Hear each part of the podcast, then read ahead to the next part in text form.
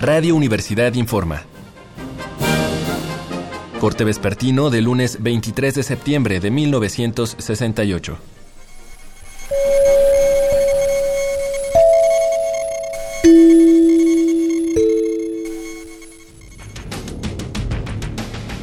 Esta tarde, 1.500 granaderos llegaron en autobuses al casco de Santo Tomás y lo rodearon. Los estudiantes, sin embargo, ya habían preparado desde horas antes la defensa de sus instalaciones. Para impedir el paso a los transportes policíacos, abrieron zanjas, derribaron postes y además secuestraron alrededor de 30 vehículos. Algunos de nuestros reporteros ya se encuentran en la zona y en estos momentos están haciendo todo lo posible por mantenernos al tanto de la situación. Según nos informan, eh, tan pronto llegaron los granaderos, los estudiantes incendiaron varios de los vehículos secuestrados y además, ante el avance de los granaderos, los estudiantes comenzaron a lanzar bombas Molotov. Esto ocurrió desde la calle de Carpio hasta la avenida Instituto Técnico, en donde se prendió fuego a más camiones.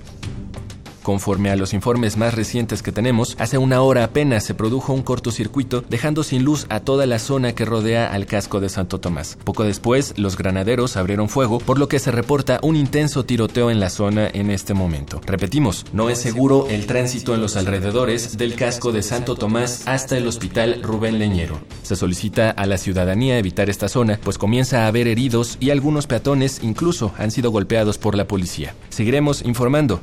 Siga pendiente de los reportes de Radio Universidad.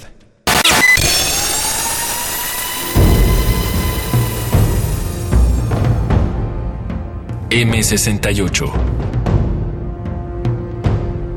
50 años del movimiento estudiantil.